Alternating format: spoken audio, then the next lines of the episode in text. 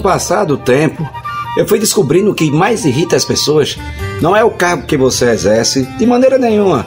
Não é a posição que você exerce na sociedade, de jeito nenhum. Não é o que você conquista, o que mais incomoda a pessoa, sabe o que é?